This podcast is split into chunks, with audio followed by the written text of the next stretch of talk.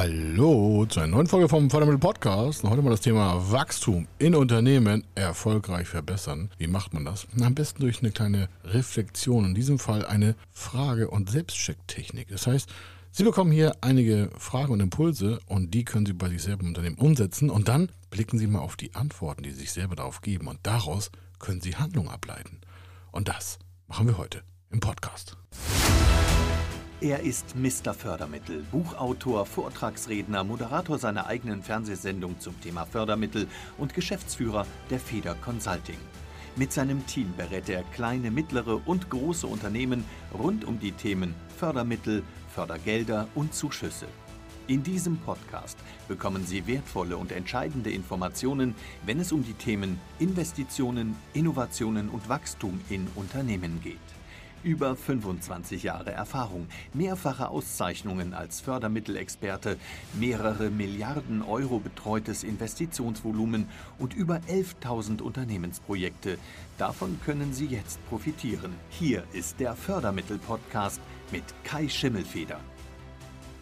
Wachstum von Unternehmen, egal ob jung oder egal, auch egal ob Startup oder Gründung oder Familienbetrieb oder Industriebereich oder auch in einer Holdingstruktur, das ist völlig egal warum.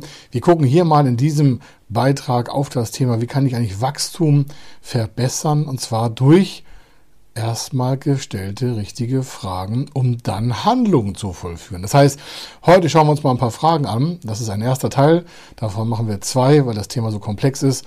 Und deswegen diese Teilung hier hat auch natürlich didaktische Vorteile für Sie. Sie können den ersten Teil bearbeiten und dann schon mit den Erkenntnisgewinnen dieser ersten Antworten, die Sie sich selber geben, weil wir jetzt die richtigen Fragen stellen, auf die weitere Expansion auch mal vorbereiten im Unternehmen. Warum? Nicht immer passt es, dass Unternehmen durch vielleicht Umsatzwachstum, durch verstärkten Vertrieb die Zukunftsfähigkeit weiterhalten, sondern es gibt ja genügend Studien, die sagen, die Geschäftsmodellanpassung in einem Unternehmen, in einer Unternehmensgruppe, ob jung, ob alt, egal ob Gründung, also jung oder alt, was ich, drei, vier, fünf Generationen schon.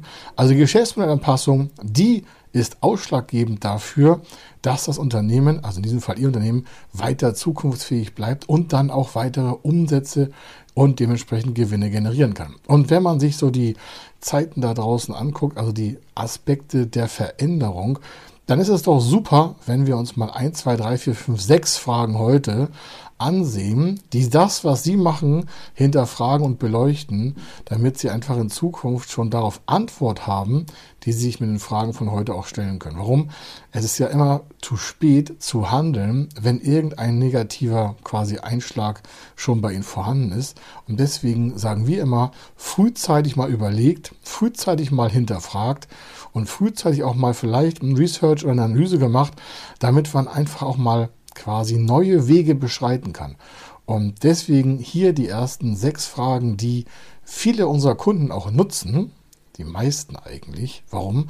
Es sind ja erprobte Werkzeuge aus der Praxis, die Sie als Unternehmer davor schützen sollen, in Zukunft nicht mehr richtig wirtschaften zu können. Und die erste Frage, die Sie vielleicht selber stellen können, ist, welchen Nutzen hat Ihr Angebot in Klammern noch? Also welchen Nutzen hat eigentlich Ihr Angebot?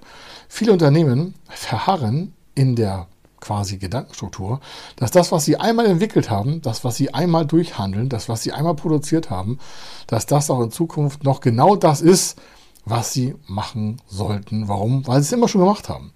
Und ich kann Ihnen aus Erfahrung sagen, mit vielen Familienunternehmen, die meisten Familienunternehmen, ich glaube fast alle, haben, wenn Sie so drei, vier, fünf Generationen mal beleuchten, am Anfang etwas völlig anderes gemacht als heute. Das meine ich mit Geschäftsmodellanpassung. Also wenn diese Unternehmen schon so lange im Markt sind, über drei, vier, fünf, sechs Generationen, also 100, 150 Jahre alt, und immer ihre Geschäftsmodelle angepasst haben, dann scheint das ja auf jeden Fall ein Erfolgsfaktor zu sein. Schlimmer wäre es doch, wenn Sie auf kurzer Etappe, ein, zwei, drei Jahre, fünf, sechs Mal irgendetwas probieren und nicht zum Erfolg kommen und denken, das war's dann, das funktioniert nicht. Nehmen Sie sich einfach als Beispiel solche großen Familienbetriebe oder auch kleinere, die sich immer wieder gefragt haben, was ist eigentlich der Nutzen unseres Angebotes? Denn wenn der Nutzen Ihres Angebotes zu tief ist, dann hat es ja keinen Absatz, weil es keiner haben will. Also fragen Sie sich jetzt, egal wie alt Ihr Unternehmen ist, haben Ihre Produkte, haben Ihre Dienstleistungen, haben Ihre Verfahren noch einen so großen Nutzen, dass Sie auch in Zukunft damit einen Vertrieb generieren können, also abverkaufen können, Dienstleistungen anbieten können. Das ist mal wirklich hart hinterfragt. Warum? Denken Sie einfach dran, dass sich Ihre quasi Nutzenperspektive ja aus Sicht des Verbrauchers, ob B2B oder B2C, vielleicht mit der Zeit ja auch quasi abnutzt. Das ist kein Wortspiel, das ist so. Vielleicht ist das, was der Kunde vor zwei, drei Jahren noch völlig toll fand, wo er einen Riesenbedarf hatte, dieser Tage einfach nicht mehr nachgefragt. Oder wird vielleicht in ein, zwei Jahren nicht mehr nachgefragt. Und da ist es ja an Ihnen als Entscheider im Unternehmen schon vorher zu wissen, was eigentlich Ihr Markt der Zukunft quasi ist und was da abverlangt wird. Also, große Frage, hat Ihr derzeitiges Angebot noch auch einen zukunftsfähigen Nutzen? Nächste Frage ist, welche Fragen, also welche Kunden kommen eigentlich für Sie in Frage? Oder auch, wer braucht eigentlich Ihre Produkte und Dienstleistungen? Warum? Es kann ja sein, dass Sie draußen eine Umfeldfrage machen, also eine Peer Group und sagen, was ich auf LinkedIn oder auf Facebook oder auf sonstigen Social Media Bereichen oder sie machen äh, eine Studie mit einer Uni zusammen oder Hochschule, schicken Leute in das Feld, also in die Straßen der Stadt und fragen einfach mal nach, Mensch, welche Kunden kommen für uns in Frage. Das heißt, sie stellen ein gewisses Charakterum ihrer Produkte und Dienstleistungen zusammen und sagen, wollen sie das haben? Nicht wollen sie es bezahlen, sondern wollen sie das haben. Kaufen und haben wollen sind auf zwei verschiedene Dinge. Und da stellt sich auch schon die Spreu vom Weizen. Also die Frage ist, welche Kunden kommen noch für Sie in Frage? Das heißt, Sie geben an, welches Profil eigentlich Ihre Kunden haben müssen, damit Sie damit den richtigen Umsatz machen. Jetzt die Frage, haben Sie jetzt die richtigen Kunden? Oder hauen Sie einfach nur Werbung raus, wie, ich sag mal, mit dem Schrotgewehr und sagen, es wird schon jemand getroffen werden, Hauptsache der Richtige. Also die Frage ist, wissen Sie genügend über Ihre Kunden Bescheid und können Sie den definieren, diesen Kunden, der Ihre Produkte, Verfahren, Dienstleistungen auch kaufen soll? Besser gesagt, wer braucht eigentlich das, was Sie da dementsprechend produzieren? Also ganz elementar ist, Kundenwissen, dementsprechend dann auch die Angebote aktualisieren oder auch für die Zukunft vorbereiten. Also stellen Sie sich mal die Frage, welche Kunden kommen noch, noch in Anführungsstrichen für Ihr Unternehmen in Frage. Das können auch bonitätsabhängige Kriterien sein, also größenabhängig, Ausfallwahrscheinlichkeiten, ist der überhaupt liquide und vor allen Dingen, hat der wirklich den Bedarf? Nur weil jemand sagt, ich hätte gern ein Haus, baut sich nicht jeder sofort ein Haus. Das eine ist Wunschträumen und das andere ist vielleicht Umsetzung. Also das kennen Sie vielleicht auch. Viele denken, Mensch, alles klar, finde ich alles super, Ihr Angebot, finde ich total toll, alles passt, ähm, aber ich brauche es aktuell gar nicht. Also ohne Bedarf kein Verkauf. Das heißt, Sie müssen ja vorher auch mal definieren von Ihren Kunden, wer ist das eigentlich und hat der dann auch den Bedarf. Elementar für die Zukunft. Warum? Sonst produzieren Sie heute etwas oder schaffen was an oder handeln etwas durch oder herstellen etwas. Also dementsprechend sind Sie da auch der Urheber des Ganzen und der Markt will es gar nicht mehr haben. Hätte es vielleicht gerne geschenkt, aber nicht gekauft. Kann auch sein.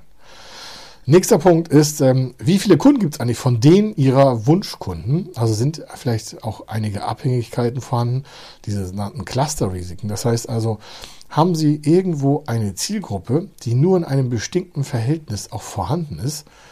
Es gibt Kunden bei uns, die haben nur 60 Kunden in Deutschland und insgesamt gibt es nur 120.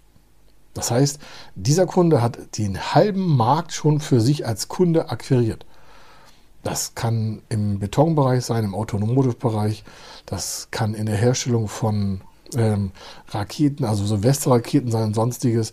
All diese Dinge können natürlich vorkommen und dementsprechend müssen Sie ja vorwissen, haben Sie so ein Klumpenrisiko und wie fangen Sie das ab? Denn wenn Sie nur eine bestimmte Menge von Kunden haben, ist ja Ihr Umsatzwachstum auf diese Menge an Kunden begrenzt. Und dann kommen wir zurück zur ersten Frage. Sind Ihre Nutzenpositionen noch so groß, dass der Markt das eigentlich haben möchte, was Sie dort abverkaufen wollen? Also dementsprechend Wissen um die Menge der Kunden, die Ihre Geschäftsposition kaufen, also Produkte, Verfahren, Dienstleistungen, ist elementar, um auch das Wachstum zu definieren. Denn wenn Sie nicht wissen, wie groß der Markt ist, können Sie ja gar nicht planen. Jetzt können Sie sagen, ja, wir planen sowieso nicht, sei es eine Glaskugel. Naja, das wäre ja verheerend und auch grob fahrlässig, denn dann könnten Sie auch keine quasi Konzepte entwickeln, wie Sie diese quasi Restmärkte, die Sie noch nicht als Kunde haben, überhaupt für sich gewinnen können. Also Sie müssen schon vorher wissen, worauf Sie zielen. Dazu müssen Sie wissen, wie groß ist der Markt. Eine ganz große Frage ist auch, wie groß eigentlich die Nachfrage dieser Kunden? Nur weil ein Markt von Kunden vorhanden ist, muss es ja nicht heißen, der muss jetzt sofort bedient werden. Nehmen Sie an, Sie haben einen Markt von Häuslebauern, das heißt, Sie sind im Business-to-Customer-Bereich tätig und Sie fertigen Dachstühle an. Mal abgesehen von Lieferketten-Schwierigkeiten oder Holzproduktionsschwierigkeiten, stellen Sie vor, es gibt zehn Menschen in Deutschland, die wollen ein Haus haben, ja, und der eine hat schon das Geld auf dem Konto, um die zu bezahlen. Und alle neun ringen noch mit der Finanzierung bei der Bank für so einen Hausbau. Dann haben sie zwar zehn Menschen, die ein Haus bauen wollen und bei ihnen Leistungen abfordern, aber nur einer kann sie bezahlen. Das heißt also, die Nachfrage nach ihren Leistungen ist grundsätzlich sehr hoch. Problem ist, es kann nicht jeder bezahlen. Also wie groß ist einfach auch die nutzbare Menge an Kunden der Nachfrage? Warum? Wenn Sie natürlich Angebote bearbeiten und Sie bearbeiten alle zehn Angebote, dann denken Sie, hey super, wir haben zehn Nachfragepositionen für Dachstühle, weil Sie vielleicht der Zimmermannsmann sind, der dementsprechend auch den Dachstuhl herstellen kann für das Haus. Aber das Problem ist, Sie können gar nicht richtig checken, kann er das auch bezahlen. Und wenn das nur einer bezahlen kann, dann haben Sie eine Nachfrage von einem Kunden Warum? Wenn Sie vorher definieren, dass Kunde bei Ihnen heißt, diese Position kann auch bezahlt werden, dann ist zwar die Nachfrage vielleicht zehn Personen groß, ja, aber für Sie definiert Kunde ist es nur eine Person, weil die anderen können Sie ja gar nicht bezahlen. Das heißt also, die fallen schon mal vom Markt weg. Dementsprechend müssen Sie vorher auch gucken, passt das Ganze. Dann gibt es noch eine große Frage, handelt es sich um kurzfristige Absatzmöglichkeiten, die schon bald gar nicht mehr gegeben sind, oder verspricht der Markt eine langfristige Nachfrage? Das heißt, wie können Sie auch tendenziell daran arbeiten?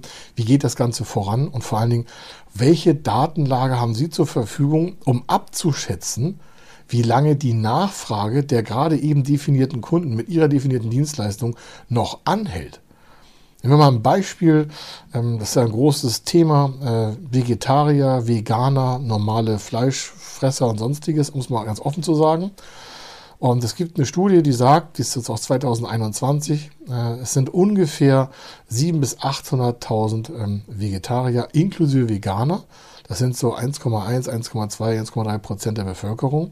Aber wenn wir mal die Werbung betrachten, und Sie merken, es ist ja relativ wenig, wenn wir mal die Werbung betrachten, dann könnten wir ja fast feststellen, oder unterstellen besser, dass alle Welt Vegan und Vegetarier äh, dementsprechend verzehrt. Noch ist die Nachfrage nicht so hoch, dass ein größerer Teil der Bevölkerung diese Produkte nachfragt. Sie wird zwar übermäßig gut beworben, aber das Angebot in den Lebensmittelmärkten ist ja bei weitem nicht so groß, wie die Werbung suggerieren mag. Warum? Es gibt da noch hunderte, tausende Produkte, die mit Vegan und Vegetarier gar nichts zu tun haben. Aber uns in der Öffentlichkeit könnte man ja fast unterstellen, wir würden jetzt hier in Deutschland alle Vegetarier, Veganer werden. Es ist völlig unbenommen, wer das machen möchte, ist ja völlig frei. Aber Sie merken, die Werbung zielt hier auf ein langfristiges Investment ab, um die ersten Kunden, die jetzt quasi mit 700.000, 800.000 Menschen in Deutschland bei über 80 Millionen Einwohnern, ist das natürlich eine minimale Gruppe. Noch. Da hat sich also wahrscheinlich an einem Research von solchen Lebensmittelproduzenten gedacht, das ist eine wachsende Gruppe mit einem lang anhaltenden Nachfragepotenzial, also steigen wieder jetzt in die Produktion ein. Das kann auch mal drei, vier, fünf, sechs, sieben, acht, neun, zehn Jahre dauern, bis man da gigantische Marktanteile hat. Aber das ist ja die Frage, A, wollen Sie das, können Sie sich das leisten oder müssen Sie sich das sogar leisten können, um Ihre Kunden dauerhaft an sich zu binden? Oder es kann auch sein, dass dieser Trend, in Anführungsstrichen, ist ja schon kein Trend mehr, ist ja schon ein Lebensstil äh, von Vegetarier, Veganer, dementsprechend auch vielleicht nur wieder abebbt.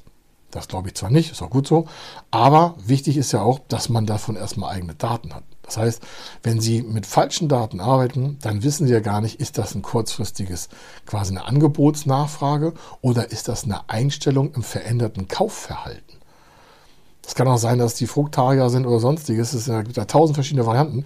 Aber entscheidend ist, dass Sie als Produzent, nicht als Verbraucher, als Produzent sich um die Daten bemühen, zu wissen, was ist eigentlich der langfristige oder mittelfristige oder kurzfristige Absatzbereich zu welchem entsprechenden Kunden. Wenn Sie es aus heutiger Zeit betrachten, ist es einfach mal super, sich die Fragen jetzt zu stellen, denn ich glaube, aktuell fangen viele Menschen an, ihre Lebenseinstellungen zu überdenken, Verhaltensweisen zu verändern, um dementsprechend auch noch ein schöneres Leben zu haben. Und das kann natürlich bedeuten, dass ihre alten Produkte, in Anführungsstrichen alt, auch gar nicht mehr in Zukunft nachgefragt werden, weil sie am Kunden, in Klammern am Markt, vorbei orientiert sind. Um das zu hinterfragen, das waren hier die ersten Fragen mal.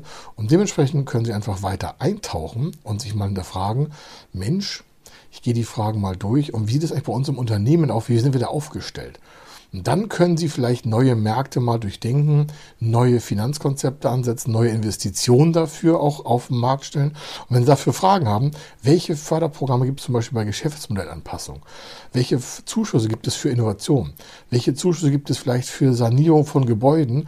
Wenn Sie sagen, warum? Ja, wenn Sie jetzt Produktionszahlen haben und müssen den Geschäftsmodellbetrieb ändern, dann wäre es ja sinnvoll, die Energiesparmaßnahmen gleich einzuleiten. Warum? Das kostet auf Dauer weniger Strom für neue Produkte, Verfahren und Dienstleistungen. Also Sie merken, das Ganze hat sehr direkt was mit Förderprogrammen zu tun. Einmal Produktentwicklung, Zuschüsse, Digitalisierung, Gewerbehallen, Innovation, Energieeffizienz, vielleicht auch Unternehmen kaufen, die vorher ihr Mitbewerber waren, die sie jetzt kaufen, weil die aus dem Markt ausscheiden wollen. Also eine Riesenmöglichkeit, an Chancen des Wachstums für Unternehmen geben sich aktuell und auch in Zukunft. Warum?